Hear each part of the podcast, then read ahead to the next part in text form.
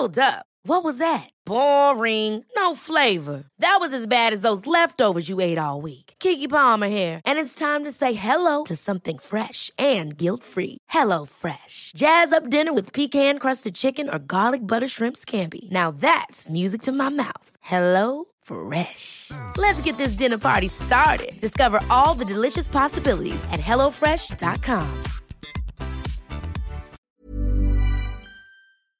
La semana 41 de guerra entre Rusia y Ucrania nos ha vuelto a dar una sorpresa, y es que a estas alturas nadie pensaba que un dron soviético iba a burlar todas las defensas antiaéreas rusas e iba a golpear tan lejos. Comenzamos. No es la noticia más importante, pero sí la más llamativa, y es que Ucrania ha sido capaz de atacar la base de Engels de las fuerzas aeroespaciales rusas, la cual se encuentra nada más y nada menos que a 600 kilómetros del frente. Todo apunta a que el ataque ha sido perpetrado por un dron de diseño soviético de los años 70, concretamente un Tupolev Tu-141 Street, los cuales tienen aproximadamente 1000 kilómetros de alcance. Lo incomprensible es que un artefacto tan fácil de cazar haya burlado todas las defensas antiaéreas y haya podido golpear de forma tan profunda en territorio ruso. En el ataque, un bombardero ruso Tu-95 ha sido dañado. Otras bases aéreas rusas, como la de Kursk o la de Ryazan, parece que también han sido atacadas. Ante las acusaciones de que Estados Unidos habría podido suministrar municiones de largo alcance para los HIMARS, el Pentágono ha respondido que los HIMARS han sido modificados en secreto para que no puedan disparar municiones de largo alcance, aunque Ucrania adquiere estas municiones por otros cauces. Al ataque los rusos respondieron lanzando una nueva lluvia de misiles sobre infraestructuras estratégicas con resultado dispar. En el sur de Ucrania parece que los objetivos están siendo golpeados con mayor eficacia, mientras que en el norte, y especialmente en Kiev, las defensas antiaéreas ucranianas están pudiendo interceptar casi todos los proyectiles.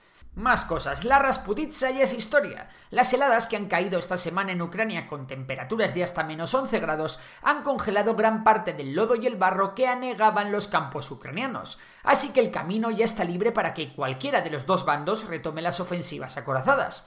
También será más difícil para la infantería cavar trincheras y fortificar las líneas defensivas. No obstante, en el caso de Ucrania, se le está acabando el tiempo para lanzar una ofensiva. ¿Por qué? Por un lado, los rusos siguen fortificando el norte de Lugansk y están terminando una gran línea defensiva, aunque hasta que no la prueben los ucranianos no sabremos cómo de efectiva será. Lo llamativo es que esta línea defensiva se ha construido justo por detrás de Svatove, por lo que los rusos estarían dando la ciudad prácticamente por perdida. Y por otro lado, Putin ya ha anunciado que la mitad de los hombres de la movilización general, es decir, unos 150.000, ya están en Ucrania listos para entrar en combate. Esta nueva inyección de recursos humanos puede poner de nuevo las cosas de cara a Rusia.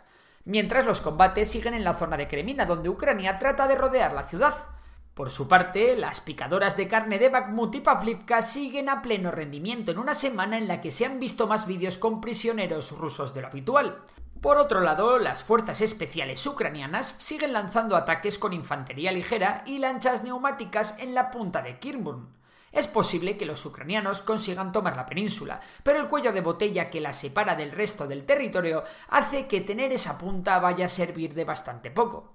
Zelensky, por su parte, ha tratado de dar un nuevo golpe de efecto a la moral ucraniana, visitando en persona Kramatorsk en el Donbass, donde ha condecorado a algunos soldados. También el presidente ucraniano ha visitado en Kharkov a algunos heridos que se han estado recuperando en el hospital. Por cierto, el presidente ucraniano ha sido elegido como hombre del año de la revista Time. Y nos vamos muy lejos de Ucrania. Y es que el Ministerio de Defensa de Rusia ha confirmado el despliegue de sistemas de misiles costeros en las Islas Kuriles. Recordemos que las islas de Kuriles del Sur están en disputa entre Japón y Rusia desde el final de la Segunda Guerra Mundial. Mientras, por fin hay un acuerdo en la Unión Europea para poner un tope al precio del barril de petróleo ruso en 60 dólares. Esta medida reducirá significativamente los ingresos de Moscú, pero no lo suficiente como para que a Rusia le compense dejar de vender crudo. Países como Polonia habían presionado para que el tope fuese más bajo, mientras que países con grandes navieras como Grecia querían un tope más alto.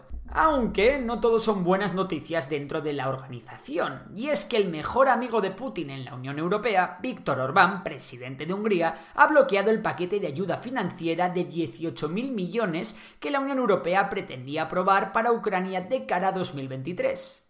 Y hablando de todo un poco, Northrop Grumman y la Fuerza Aérea de los Estados Unidos presentaron el B-21 Raider, el primer avión de sexta generación del mundo, aunque la verdad que han trascendido bastantes pocos datos sobre este.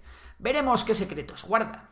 En cuanto a las protestas en Irán, el fiscal general del país persa anuncia el fin de la policía de la moral tras casi tres meses de protestas. El problema es que las leyes se mantienen y los policías de la moral van a ser sustituidos por simples cámaras. Además, Irán mantiene las sentencias de muerte a los manifestantes que serán ahorcados en los próximos días. Un auténtico drama. Si quieres escuchar más historias como esta, puedes hacerlo en Amazon Music, donde están todos mis podcasts disponibles.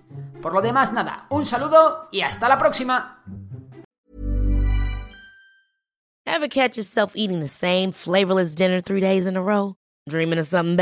Well, HelloFresh is your guilt-free dream come true, baby. It's me, Gigi Palmer.